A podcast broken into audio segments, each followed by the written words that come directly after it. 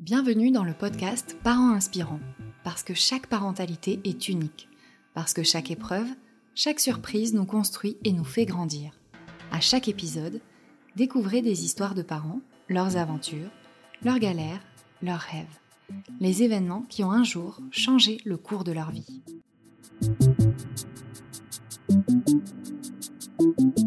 Ce podcast vous est proposé par berceaumagique.com, le site préféré des futurs et jeunes parents.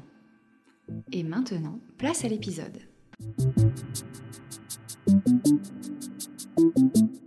Certains disent que le lait maternel est doté de pouvoirs magiques. Il s'agit d'un réel élixir de santé et c'est le meilleur aliment pour un nourrisson.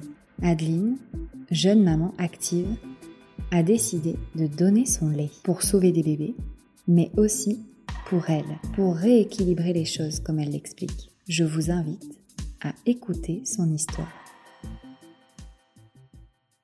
Alors, je m'appelle euh, Adeline, j'ai 34 ans, je vis dans le sud de la France et je suis créatrice de contenu dans le monde du voyage. De base, euh, j'étais photographe et, donc ça s'est étendu maintenant euh, à la création de contenu que je fais avec mon conjoint. Voilà, on travaille tous les deux ensemble pour mettre en avant des destinations. Et donc, je suis maman d'un petit Charlie et qui, euh, qui d'ailleurs, nous suit dans absolument toutes nos aventures. Euh, c'est un petit bébé euh, voyageur, enfin un petit bébé, c'est plus un bébé d'ailleurs, hein, bientôt deux ans. Mais voilà, qui nous suit dans tous nos projets et qui est absolument génial. C'est la maman qui parle.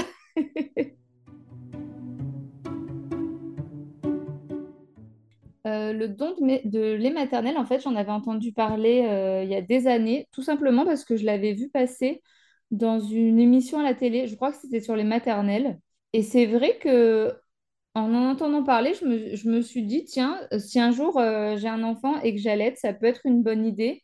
Ça me semblait être quelque chose de, facile en fait à faire et qui peut, aider des, des nouveau-nés et donc les, les, parents qui vont avec. Et je pense que c'est tellement, euh, comment dire, tellement dur à mon avis d'avoir un petit bébé qui va pas bien et qui a besoin euh, de dons que je me disais de mon côté, si je peux le faire, je le ferai parce que ça me semble être un très beau geste. Voilà.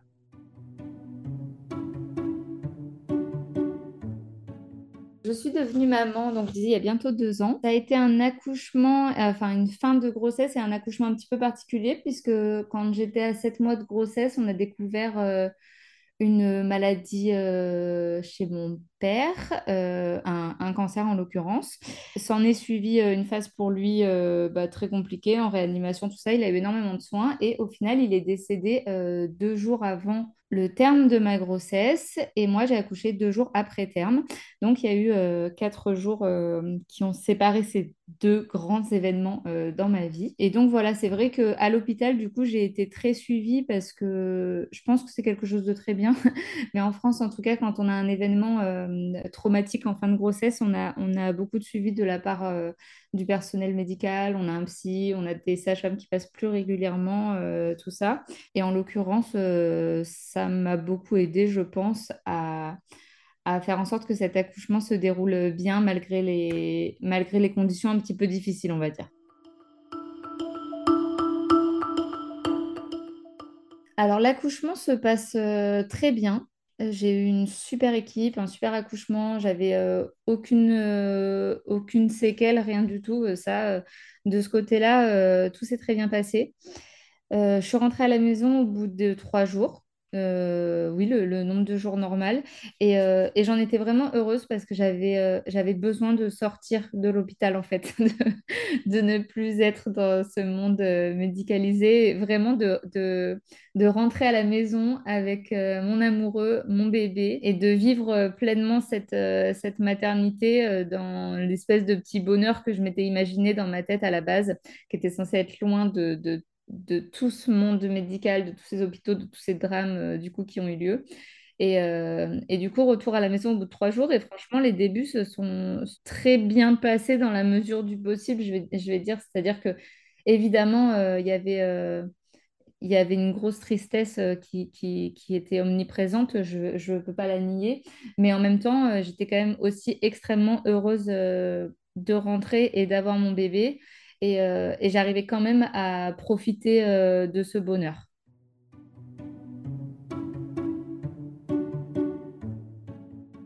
L'allaitement, pour moi, c'était quelque chose d'évident. Ça l'a pas toujours été. euh, Quand, quand j'avais une vingtaine d'années, je pensais que j'allaiterais pas. Je trouvais que c'était un truc super animal, tout ça.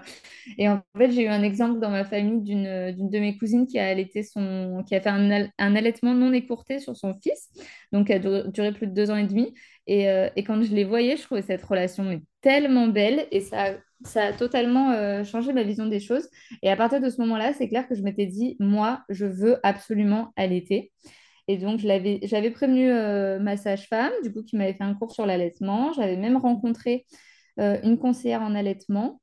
Et évidemment, mon conjoint était, était au courant et était totalement, comment dire, il, il m'a été d'un grand soutien dans ce projet, dans la mesure où au début, l'allaitement, c'est vrai que ça peut être un petit peu sport. Et c'est pas mal quand on a quelqu'un à côté qui nous, euh, qui nous aide et qui peut prendre euh, tous les relais possibles. euh, quand on arrive à la maison, je pense que beaucoup de mamans se reconnaîtront, mais c'est vrai qu'on a vraiment le temps de rien tellement le bébé nous capte 24 heures sur 24. Et du coup, c'est pratique d'avoir un conjoint qui s'occupe de absolument tout ce qui peut être, entre guillemets, de l'intendance, mais ne serait-ce que, par exemple, nous faire à manger.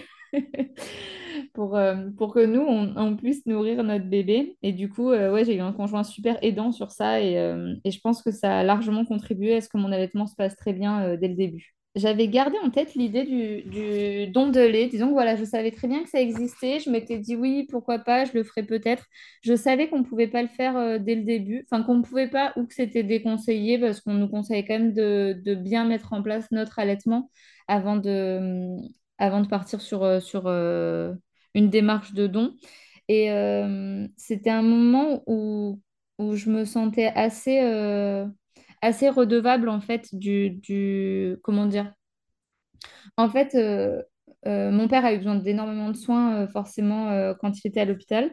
Et il a eu plusieurs fois des dons de sang. Ma mère aussi euh, est ma mère est toujours en vie mais elle a régulièrement des dons de sang et je me sentais un peu redevable vis-à-vis de ça alors on peut se dire le lait et le sang c'est pas la même chose mais c'est vrai que moi je donne pas mon sang parce que j'y arrive absolument pas j'ai un problème avec ça mais je suis extrêmement sensible et euh, Déjà, pour les, pour les prises de sang, c'est vraiment toute une histoire. Et en fait, donner mon lait, eh ben, ça me donnait l'impression de rééquilibrer un petit peu les choses et de pas faire euh, que recevoir.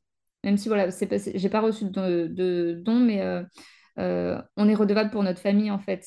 Et, et en fait, euh, voilà, donner mon lait, ça me donnait vraiment l'impression de rééquilibrer un peu les choses et de faire quelque chose pour des gens que je connaissais pas ben, j'avais l'impression que ça pourrait un peu apaiser mon esprit.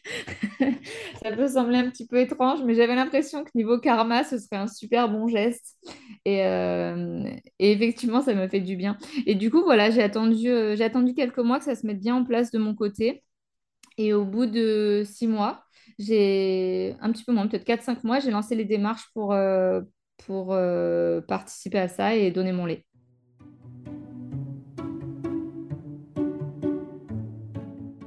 Euh, il faut s'adresser au Lactarium de France. Il y a un site internet où on peut retrouver le, le lactarium le plus proche de chez soi. Donc moi, j'habite dans le sud-est. Il faut savoir qu'il n'y en a pas énormément déjà. Donc le plus proche de chez moi, c'était celui de Montpellier. Je crois qu'en région parisienne, dans le nord de la France, il y en a quand même un petit peu plus. Nous, on est vraiment... euh, Il n'y en a pas beaucoup par chez nous. Mais du coup, j'ai téléphoné au lactarium de Montpellier. Ils m'ont rappelé euh, quelques semaines plus tard. Ils m'ont expliqué au téléphone les démarches. Voilà, en me demandant si j'étais toujours intéressée. Je leur ai dit oui. Et du coup, ils m'ont envoyé euh, le kit pour euh, débuter en quelque sorte quelques semaines plus tard. Ça a Je dirais que ça a mis, euh, ça a mis un mois entre le moment où j'ai téléphoné et le moment où j'ai tout reçu chez moi.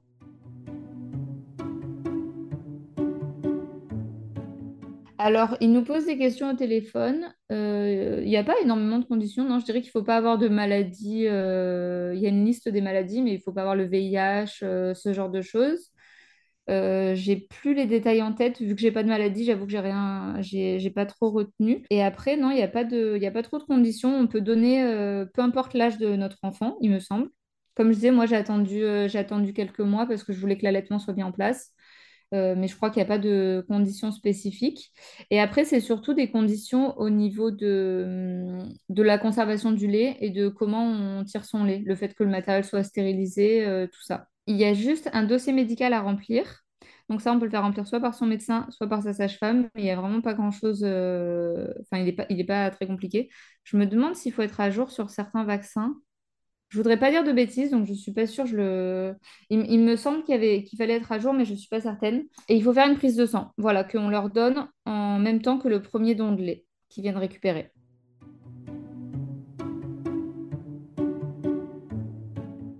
Déjà, il y a une chose, c'est que moi, je ne me suis pas mis de pression avec euh, ce don de lait. C'est-à-dire que je me disais, si je le fais, c'est bien. Comme je, comme je l'expliquais, je trouvais que c'était une bonne chose et que, niveau karma, ce serait pas mal de- d'aider des, des parents et des petits bébés euh, que je ne connais pas, mais qui pourraient euh, peut-être aller mieux grâce à ça. Mais voilà, je, je me disais, c'est une bonne chose, mais je ne me mets pas de pression. C'est-à-dire que si j'ai assez de lait, c'est très bien. Si j'ai pas assez de lait, et ben, tant pis, j'aurais essayé. Voilà, je suis partie un peu dans cette optique.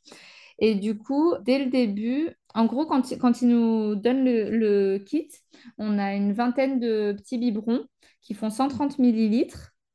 D'ailleurs, il me semble que c'est pas pareil dans toutes les régions. Donc, euh, nous, dans le sud, euh, pour l'Actarium de Montpellier, c'est ça, mais je sais qu'il y en a certains qui envoient des biberons de 200 millilitres. Donc, ça peut être un peu plus grand.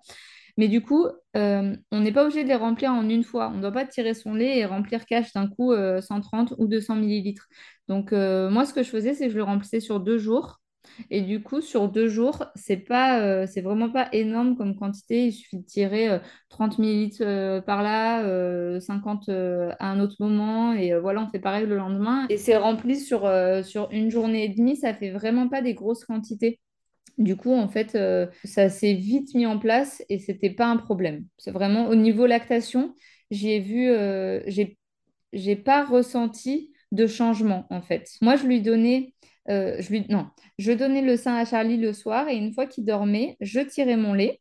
Je tirais mon lait euh, une ou deux heures après, le temps que ça revienne un petit peu. Et c'est ça, je tirais euh, 50-70. Et pareil le lendemain, et du coup, ça, ça n'a absolument pas affecté ma lactation en fait. Euh, alors, normalement, ils doivent venir récupérer euh, le lait à domicile, mais euh, ça, c'est pareil, je pense que ça dépend des régions. Ou bien on va à un point de collecte. Et donc, moi, c'était sur, sur le parking d'un carrefour, pas très loin de chez moi, où, où on allait, où on donnait, on allait avec une glacière, on mettait tous nos biberons dedans et on donnait directement. Des gens du lactarium qui viennent récupérer. Voilà. Le, pour le point de collecte était à trois minutes de chez moi, donc c'est vraiment, euh, vraiment pas compliqué. Ils nous font pas faire une heure de route. Après, il faut imaginer qu'une fois qu'on veut donner notre lait, ils mettent quand même tout en place pour que ce soit simple pour nous.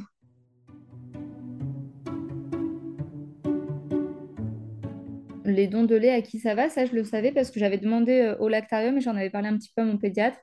Et donc je crois que dans la grande majorité des cas, ça va à des bébés prématurés euh, qui souvent euh, ne peuvent pas, euh, soit parce que la mère a eu un accouchement compliqué, ne peut pas, ne peut pas donner son lait immédiatement, ce genre de choses. Et du coup, sur les bébés prématurés, de ce que j'ai compris, ils évitent grandement de donner du lait artificiel parce que je crois que c'est meilleur pour les bébés, le lait maternel, enfin je crois, ça c'est certain, mais je veux dire, pour les tout petits bébés, euh, c'est vraiment quelque chose qui peut les aider énormément à aller mieux.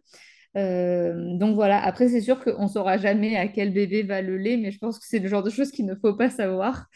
Euh, mais moi, le fait de savoir que ça allait à des petits bébés, ça me suffisait amplement. C'est une information qui, qui ne peut être que gratifiante, je pense, de savoir qu'on aide euh, des tout petits êtres qui viennent juste d'arriver sur Terre, euh, c'est suffisant, je pense. En fait, ça aide vraiment des petits êtres qui viennent d'arriver sur Terre. C'est fou, ils demandent rien du tout, ils vont pas très bien tout de suite. C'est tellement, ils sont tellement innocents et fragiles à ce moment-là que je me dis si, si on a une seule solution pour, euh, pour les aider, il faut absolument, absolument y participer. Et d'ailleurs, en dehors de le fait, du fait d'aider des bébés, euh, ce qui m'a, ce qui me faisait aussi du bien dans ma tête, c'est de me dire que quelque part, on aide aussi les parents qui vont avec. Parce que je pense que ça, ça m'est pas arrivé, hein, vraiment, Charlie, elle est très bien à la naissance, mais euh, euh, pendant la grossesse, ça me faisait peur qu'il puisse avoir un problème et je j'ose même pas imaginer la détresse des parents qui qui ont un enfant prématuré qui va pas bien tout de suite, ce genre de choses. Je pense que c'est extrêmement dur à vivre. Et du coup, je voyais ça comme une façon d'aider ces enfants et d'aider aussi les parents qui vont avec.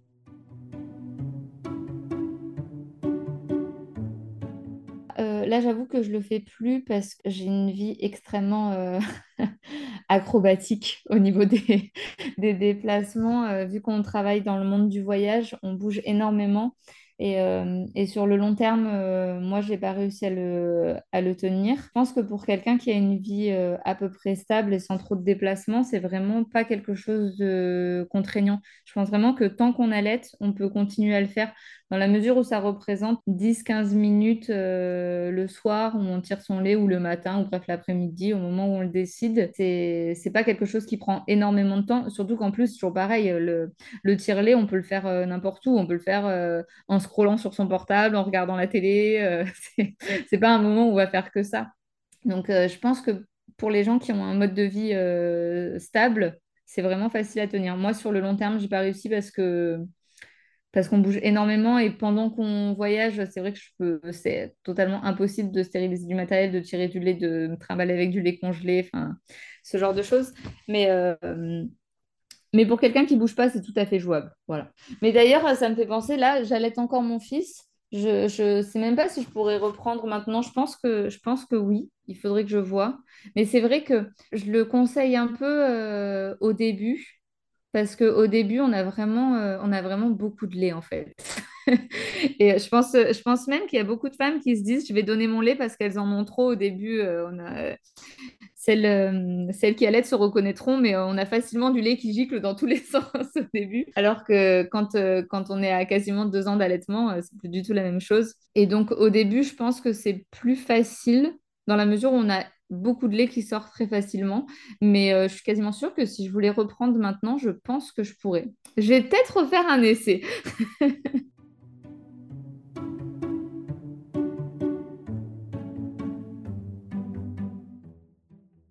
Alors, euh, pour les mamans qui allaitent ou les futures mamans qui souhaitent allaiter, si je peux euh, leur dire quelque chose, c'est que hum, c'est un geste qui demande pas grand-chose à part euh, un petit peu de temps. Et moi, je pense que, que donner, ça fait énormément de bien. Et hum, enfin, dans, mon cas, en tout cas, c'était ça. Et si vous, si vous pouvez le faire et que l'envie l'envie vous, vous vient, c'est vraiment pas très compliqué à mettre en place. Les organismes euh, se déplacent pour vous rendre euh, la chose beaucoup plus facile. Vous allez pouvoir aider vraiment le... ce qu'il y a de plus innocent sur notre planète, des, minuscules bébés qui viennent de naître et qui sont parfois dans des situations de détresse. Et je pense qu'il n'y a rien de a rien de plus généreux en fait euh, à ce moment-là. Donc faites-le pour, pour eux et aussi pour vous parce que ça fait du bien de donner. Voilà, si je veux donner un conseil, euh, n'hésitez pas à y aller, c'est pas très compliqué, ça se met en place facilement euh, et ça fait du bien à tout le monde.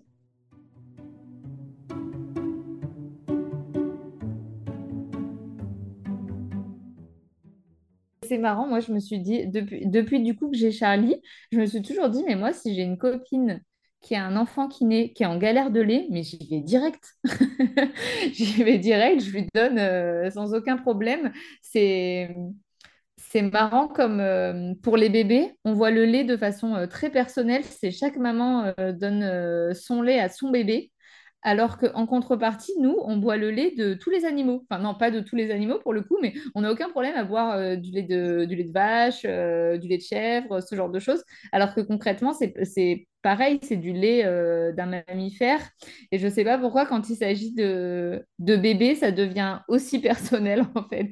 Alors que, alors que je pense que le, le lait d'une maman peut tout à fait nourrir un bébé ou un autre en fait. Et du coup, partageons notre lait. voilà. Je pense que les lactariums en ont besoin en tout cas. Donc, euh, je sais qu'ils font des appels de temps en temps à la télé, mais euh, c'est un peu dur d'être euh, entendu. Donc, donc si, si, ça peut donner l'envie à certaines de donner, je serais vraiment contente. Je te remercie de m'avoir donné la parole sur ce sujet parce que c'est un sujet vraiment important, je pense. Donc, merci d'en parler.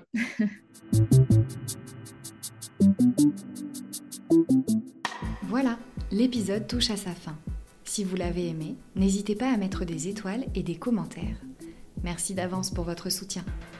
Et si vous aussi, vous souhaitez partager votre récit, écrivez-nous à contact at parent-inspirant.com. Nous avons hâte de vous lire. Ce podcast est produit par berceaumagique.com, le site coup de cœur pour tous les cadeaux de bébé. À très vite pour un prochain épisode.